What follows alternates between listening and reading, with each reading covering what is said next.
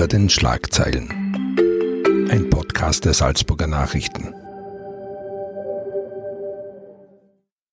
Ja, herzlich willkommen beim Podcast Hinter den Schlagzeilen. Mein Name ist Marin Smetana, ich bin Innenpolitikredakteur bei den Salzburger Nachrichten. Wir melden uns hier live aus der Wiener Redaktion der Salzburger Nachrichten, deshalb bitte entschuldigen Sie äh, etwaiges Telefonläuten oder Türzuschlagen. Wir befinden uns noch mitten in der Produktion für die morgige Ausgabe.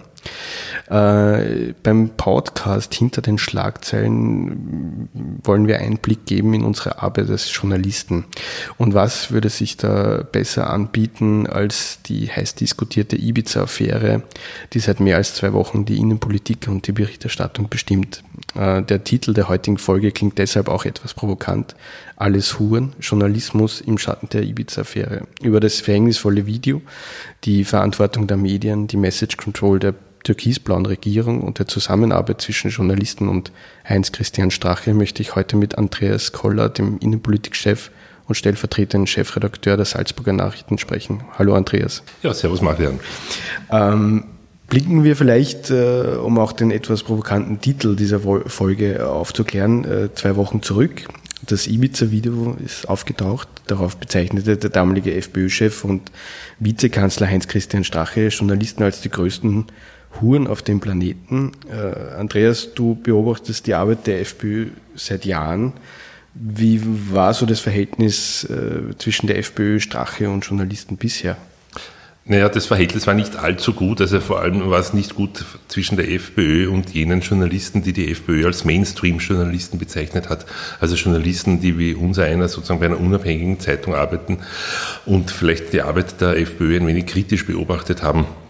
Es ist auch registriert worden, dass die Freiheitliche Partei in den letzten Jahren sehr wenig Kontakte zu herkömmlichen Medien hatte, sondern also eher versucht hat, durch die eigenen Social Media und durch einen eigenen Fernsehsender sozusagen eine Gegenöffentlichkeit, eine, eine blaue Gegenöffentlichkeit, wenn man so will, aufzubauen, weil sie eben gemerkt haben, dass sie bei den herkömmlichen Medien, die recherchieren und die kritisch sind, mit ihren Themen nicht so gut durchkommen. Aber ich muss gestehen, dass die, die Bezeichnung, die der Herr Strache in diesem Video gewählt hat, mich trotzdem schockiert hat, weil es ja sein, wie soll ich sagen, sein demokratiepolitisches Bild kennzeichnet, wenn er Journalisten mit einem verächtlichen Begriff bezeichnet. Nicht? Also im, wie soll ich, ins Gesicht ist der Herr Strache den Journalisten eigentlich immer sehr freundlich gewesen, aber wie er wirklich denkt, das ist auf diesem Video ganz klar zum Ausdruck gekommen. Mhm. Hat sich das Verhältnis zwischen FPÖ und Medien in der Regierungszeit vielleicht ein bisschen verändert? Naja, es hat sich vielleicht sogar ein wenig verbessert. Denn die FPÖ ist natürlich als Regierungspartei ernster genommen worden, als das als Oppositionspartei der Fall war. Und ich muss sagen, sie hat sich ja auch, die FPÖ nämlich hat sich auch teilweise seriöser benommen, nicht? Also sie war eine streckenweise normale Regierungspartei. Man hat mit dem Herrn Strache und dem Herrn Hofer und diesen Leuten ja durchaus über sachliche Anliegen äh, sprechen können. Was halt ähm, auch auffiel, waren natürlich diese täglichen Einzelfälle, die aufgepoppt sind, nicht also rechts, rechtsextreme Ausrutscher, die allerdings nicht, nicht aus der Regierungsmannschaft kamen, sondern eher aus dem Rand der Partei. Also das hat natürlich dann schon die Öffentlichkeit und uns Journalisten irritiert. Und was uns natürlich sehr irritiert hat, und was ich Demokratie, demokratiepolitisch sehr verwerflich finde, ist das meiste, was aus dem Innenministerium gekommen ist. Nicht? Also die, diese Sage des Herrn Kickel, dass, dass, dass die, das Recht der Politik zu folgen hat oder die Sicherheitshaft für Leute, die nichts angestellt haben oder die Unbetitelung der also der Asylzentren und Ausreisezentren oder die, äh, der Boykott bestimmter Medien mhm. in der Öffentlichkeitsarbeit. Also das sind Dinge, die in einer Demokratie nichts verloren haben und das war halt auch mhm. das Gesicht der FPÖ. Waren die, die Zeitungen oder die Medien in, im Allgemeinen vielleicht ein bisschen zu zögerlich, weil jetzt im Nachhinein sagt man oft, dass die roten Linien schon lange überschritten waren? Das kann man schon so sehen, nicht? weil ich, meine, ich kann jetzt vielleicht nur von mir sprechen, aber ich habe mir gedacht, man muss den Freiheitlichen auch eine Chance geben als Regierungspartei. Denn man muss halt immer daran bedenken, dass diese türkis-blaue Regierung ja eine, eine große demokratische Legitimation hatte. Es es stand die Mehrheit des Nationalrats hinter dieser Regierung. Sie wurde vom Bundespräsidenten angelobt. Laut Umfragen stand die Mehrheit der Wähler hinter dieser Regierung. Sozusagen, wer sind wir Journalisten, dass wir dann sagen, diese Partei, nämlich die FPÖ, darf nicht in der Regierung sein? Also bei mir haben die sozusagen einen Vertrauensvorschuss gehabt, der aber immer geringer wurde und mit dem Ibiza-Video natürlich dann restlos zerstört war. Äh, Stichwort äh, demokratische Legitimation fällt mir gerade ein, die Vorzugsstimmen des, äh, für den Herrn Strache. Was, was kann man daraus lesen als innenpolitischer Beobachter? Naja, ich meine, ich halte es unter uns gesagt für fast deprimierend, dass trotz dieses äh, Ibiza-Videos fast 45.000 Leute den Namen Strache auf den Stimmzettel geschrieben haben, obwohl es nicht einmal eine, eine große Werbekampagne dafür gab. Nicht? Also der Herr Strache hat sich überhaupt nicht geäußert. Die Leute sind offenbar mehr oder weniger von selber auf diese Idee gekommen. Das zeigt halt schon, dass die moralischen Standards in diesem Land möglicherweise nicht allzu hoch sind. Denn ich frage mich schon, was muss ein Politiker noch anstellen, um quasi äh, unwählbar und unmöglich zu werden in seiner Wählerschaft. Also es reicht offenbar ein Ibiza-Video gar nicht aus, um einen Politiker quasi, dass man sagt, na, der ist jetzt als Politiker erledigt, der soll sich bitte aus der Politik verabschieden. Viele Leute sehen das nicht so und wahrscheinlich gibt es auch eine Menge Leute, die Verschwörungstheorien spinnen, die glauben vielleicht, man hat dem armen Herrn Strache K.O.-Tropfen verabreicht und er hat dann sozusagen gegen seinen Willen dieses, diesen Unsinn gesprochen, den er da eben gesprochen hat, aber das ist ja keine ernsthafte Theorie, das hält ja keiner Überprüfung stand. Also ich finde, diese 45.000 Vorzugsstimmen für den Herrn Strache sind nicht gerade ein Reifezeugnis für die Öffentlichkeit, für die österreichische. Mhm. Äh, kann man vielleicht ganz kurz zu dem Video selbst beziehungsweise äh, zu der Berichterstattung über das Video. Eine Frage, die häufig auftaucht, ist, wieso deutsche Medien das Video veröffentlicht haben. Das weiß ich natürlich auch nicht, warum es den deutschen Videos, äh, den deutschen Medien angeboten wurde und nicht österreichischen Medien. Äh, ich will auch keine Verschwörungstheorien äh, spinnen. Jedenfalls die These, die ich auch gehört habe irgendwo, dass österreichische Medien sich nicht getraut hätten, dieses Video zu veröffentlichen. Also das halte ich für völlig unsinnig. Und die österreichischen Medien haben sich ja sofort auf dieses Thema drauf gestürzt. Äh, ein Grund, warum es den deutschen großen Medien angeboten wurde, mag auch darin sein, dass natürlich ein deutsches Medium wie die Süddeutsche Zeitung oder der Spiegel ganz andere Ressourcen und Möglichkeiten hat, die Authentizität dieses Videos zu überprüfen. Und äh, ehrlich gesagt, mich hat es gefreut, dass das Video, äh, als es präsentiert wurde, dass ich davon ausgehen konnte, dass es authentisch ist, dass es kein Fake ist. Äh, und das haben die deutschen Kollegen ja sehr gut erledigt.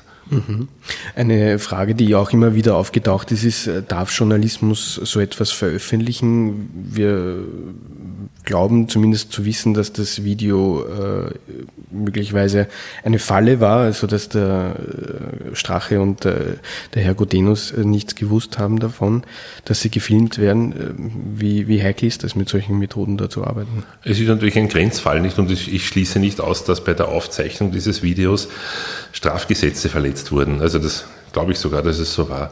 Dennoch ist es für Medien legitim, dieses Video zu veröffentlichen, weil natürlich ist der Persönlichkeitsschutz des Herrn Strache und des Herrn Gudenus verletzt worden. Aber ich glaube, in diesem Fall, ne, da ging es ja immerhin darum, dass da zwei Politiker versucht haben oder zumindest damit geprahlt haben, die Republik zu verschachern, eine Zeitung an sich zu bringen, Wasser zu privatisieren. Das sind an sich schreckliche Dinge. Und ich glaube, da überwiegt eben das öffentliche Interesse äh, bei Weitem, das persönliche Interesse des Herrn Strache, hier sozusagen vorgeführt zu werden. Ein Fehler war, dass manche Medien äh, die Dame, die auf dem Sofa sitzt, nicht verpixelt haben. Die hat ja kein Wort gesagt. Die ist ja sozusagen da mm, zum Handkuss gekommen, obwohl sie nichts angestellt hat. Also wir haben die natürlich verpixelt, sodass man sie nicht erkennen kann. Aber der Herr Strache und der Herr Gudenus, die müssen sich natürlich den Folgen ihres Handels stellen. Und es war natürlich legitim, dieses Video zu publizieren. Mhm. Ähm ein Vorwurf, der aus dem hervorgeht, äh, über die Berichterstattung, äh, über, über das Video äh, an den Medien lautet oft, man konzentriert sich da auf die falschen Dinge, nämlich äh, wer hat dieses Video gemacht, ist es illegal passiert, übernimmt quasi den Spin der FPÖ, dass dass eine Falle gestellt wurde, etc. etc. Ähm, und lasst eben strukturelle Missstände wie eine angedeutete illegale Parteienfinanzierung äh, da außen vor. Was ja, ich sehe das nicht so, denn man, ich habe das zuerst schon angedeutet. Ich halte beides für problematisch. Ich halte die Produktion des Videos für problematisch und ich halte für viel problematischer noch das, was auf dem Video gesagt wurde. Und es hindert die Medien ja nicht beide Ermittlungsstränge, wenn man so will, äh, zu untersuchen. Und auch die Justiz. Die Justiz soll durchaus untersuchen, wie dieses Video zustande kommt kam. Sie soll aber auch untersuchen, ob nicht durch die Aussagen des Herrn Strache hier strafbare Handlungen gesetzt wurden. Denn immerhin handelte es sich um zwei Amtsträger, die da die Republik verschachern wollten. Also ich finde, man muss beides untersuchen und beides hat möglicherweise dann auch strafrechtliche Konsequenzen. Mhm. Jetzt ist die Regierung Geschichte. Ähm, wir haben innenpolitische Geschichte erlebt in den letzten, letzten Tagen. Das war, glaube ich, für dich auch als äh, langjähriger innenpolitischer Journalist was ganz was äh, Neues natürlich. Und, ja, und also auch sagen, in 35 Jahren habe ich sowas nicht erlebt. Also man, ja. man erlebt immer wieder neue Dinge. Jetzt hat man im Handelsblatt auch wieder ein deutsches äh, Medium gelesen, dass Österreichs Medien aufatmen nach dieser ganzen Message Control der türkisblauen Regierung. Ähm, atmest du auf? Ja, ehrlich gesagt, mir hat dieser Kommentar im Handelsblatt ein wenig gestört, weil das ist so rübergekommen, als die Medien sind arme Hascherln, die von der Message Control des Herrn Kurz unterdrückt wurden und jetzt endlich wieder frei atmen können. Also ganz so ist es ja nicht, denn die Message Control des Herrn Kurz, die waren natürlich sehr strikte, also es wurden wirklich nur Informationen an, die Öffentlichkeit weitergegeben, tröpfchenweise, die eben für, für Schlagzeilen sorgen sollten. Aber es hat uns ja niemand daran gehindert und wir haben das auch getan, nämlich wir Journalisten, dass wir an dieser Message Control vorbei unsere Recherchen angestellt haben und unsere Informationen autonom eingeholt haben an der Regierung vorbei. Wir haben ja alle unsere Quellen. Wir haben auch selbstständig unsere Schlüsse, unsere kritischen Schlüsse gezogen. Also wir haben uns ja von dieser Message Control nicht kujonieren lassen. Und insofern äh, atme ich jetzt, ich jetzt nicht freier als vorher. Also ich habe auch, äh, wie noch der Herr Kurz amtiert hat, relativ frei atmen können. Aber wie kann man Sie diese Message Control vielleicht auch für unsere Zuhörer oder Leser, wie kann man die beschreiben oder wie kann man sich das vorstellen? Was hat sich da im Vergleich auch zu früher, wie politische Kommunikation funktioniert hat, äh, verändert? Nein, es hat sich schon einiges verändert. was wirklich augenfällig ist und auch für den Steuerzahler von Interesse ist, dass der Umstand, dass die Minister und vor allem der Bundeskanzler, also der Bundeskanzler Kurz, seinen Stab, der für Öffentlichkeitsarbeit zuständig war, ins Immense aufgebläht hat. Nicht? Also wir Journalisten sind einem ganzen Stab an PR-Beratern und, und, und, Pressesprechern gegenübergestanden und die haben halt ein ganz striktes Informationsregime gehabt. Also die meisten Fachminister haben ja mehr oder weniger auch über das Kanzleramt kommuniziert. Dort sind die Informationen gebündelt worden so dass dann jeder Minister, vor allem jeder ÖVP-Minister, aber das hat sich bis in die blaue Ministerriege erstreckt, die haben quasi wie aus einem Mund gesprochen, es war Information aus einem Guss. Die, äh, die, Informationen sind auch häppchenweise rausgegangen, Beispiel Steuerreform, also es wurde nicht die gesamte Steuerreform auf einmal vorgelegt, sondern jeden Tag ein Batzerl, sodass jeden Tag eine schöne Schlagzeile rausgesprungen ist für die Regierung und das hat eben diese Regierung perfektioniert. Man muss aber dazu sagen, also ich dämonisiere das nicht, diese Message Control, denn ich meine, wenn man sieht, die Öffentlichkeitsarbeit eines Wirtschaftsunternehmens, weiß nicht, die Firma Siemens meinetwegen oder Philips oder, oder Volkswagen, die haben ja auch Message Control. Da kann ja auch nicht jeder Fachbereichsdirektor sagen, was ihm gerade einfällt, sondern da gibt es eine Pressestelle, die das streamlined. Und die Regierung hat eben danach Maß genommen und ist ähnlich vorgegangen wie ein Wirtschaftsunternehmen. Äh, wurden dadurch neue Standards geschaffen, würdest du sagen? Also egal wie die nächste Regierung ausschaut, auch wenn die SPÖ zum Beispiel am Ruder wäre, würden die solche Kommunikationsstandards ich, ich, fürchte, ich fürchte ja, weil ich gebe schon zu, dass die Arbeit der Journalisten dadurch ein wenig schwieriger wird und das klingt jetzt vielleicht so, als ob wir nichts arbeiten wollten, so ist es nicht. Na, der Punkt ist nur, dass natürlich äh, Medienunternehmen wie die Salzburger Nachrichten klarerweise nur beschränkte Ressourcen zur Verfügung haben, weil wir uns ja auf dem Markt finanzieren müssen. Während die Bundesregierung aus dem Vollen schöpft, ne, die kann ja Steuergeld ausgeben, so viel sie will und dann noch, noch 27 PR-Spezialisten einstellen und auf uns Journalisten loslassen. Also es ist da so, dass die Waffengleichheit verloren gegangen ist und ich bin davon überzeugt, dass die künftige Regierung, ganz egal wie sie aussieht, das genauso machen wird.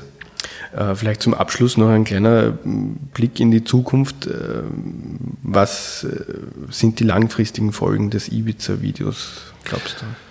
Naja, also um jetzt was zu sagen, was vielleicht überraschend klingt, möglicherweise hat das sogar positive Folgen, denn zum einen haben jetzt also die Politiker gesehen, dass man sich nicht so aufführen kann wie der Herr Strache und der Herr Gudenus. Und zum Zweiten haben wir jetzt eine Übergangsregierung, von der ich überzeugt bin, dass sie total sauber und mit wenig Polemik, mit wenig Streit, voll sachlich und inhaltsbezogen einige Monate arbeiten wird und allein dadurch vielleicht die Standards für die nächste Regierung verbessert. Denn ich bin überzeugt, dass die Regierung Bierlein am Schluss ihrer Amtszeit in vier, fünf Monaten über hervorragende Umfragewerte verfügen wird und wahrscheinlich sogar eine gewisse Nostalgie sofort entstehen wird. Mein Gott, jetzt kommen wieder die Politiker, warum kann nicht die Regierung Bierlein im Amt bleiben? Und ich denke, dass die nächste Regierung versuchen wird, an der sachlichen Arbeit der Regierung Bierlein Maß zu nehmen. Und das ist ja vielleicht kein, kein schlechte, keine schlechte Konsequenz. Ein positives Wort zum Schluss. Danke fürs Gespräch. Gerne. Das war ein Podcast der Salzburger Nachrichten. Redaktion Marian Smetana. Wenn Sie mehr wissen wollen, finden Sie uns im Internet unter www.sn.at.